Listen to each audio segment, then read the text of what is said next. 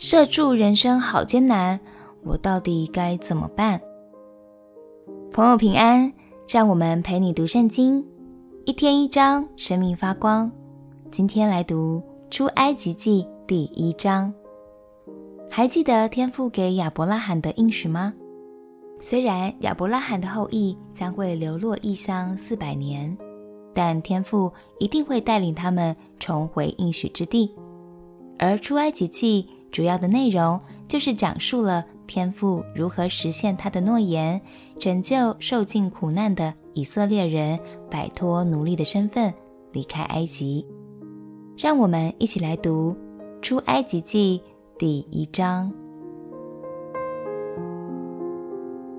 出埃及记第一章，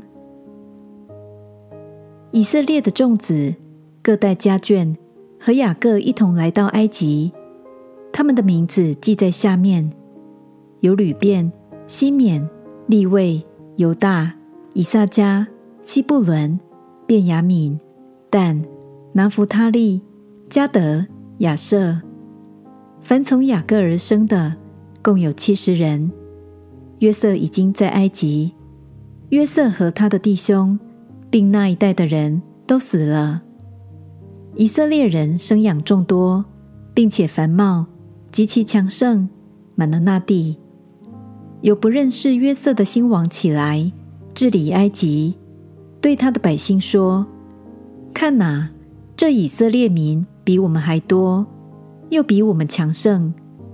来吧。”我们不如用巧计待他们，恐怕他们多起来，日后若遇什么征战的事，就联合我们的仇敌攻击我们，离开这地去了。于是埃及人派督工的辖制他们，加重担苦害他们。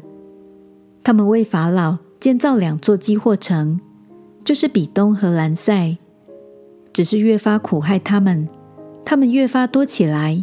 越发蔓延，埃及人就因以色列人愁烦。埃及人严严的使以色列人做工，使他们因做苦工觉得命苦。无论是和泥，是做砖，是做田间各样的工，在一切的工上都严严的待他们。有希伯来的两个收生婆，一名是弗拉，一名普阿。埃及王对他们说。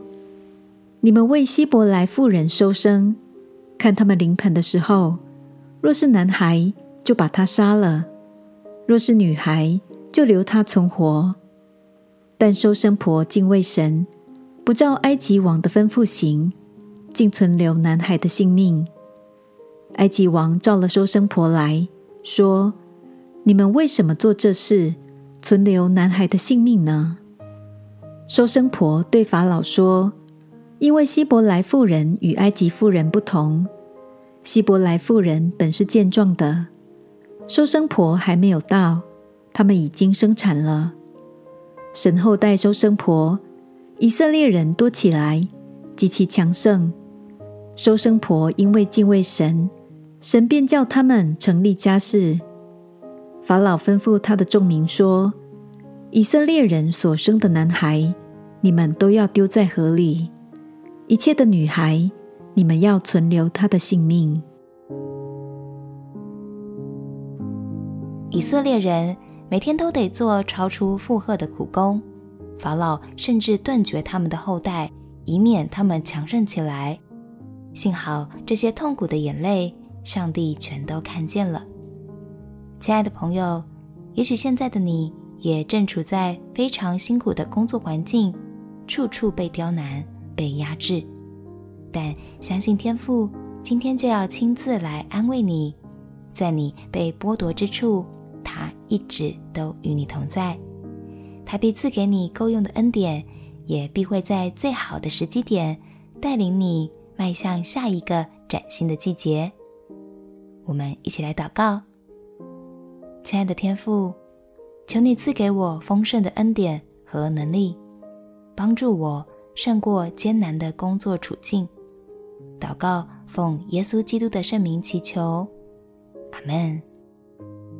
祝福你今天被神大大的安慰，陪你读圣经。我们明天见，耶稣爱你，我也爱你。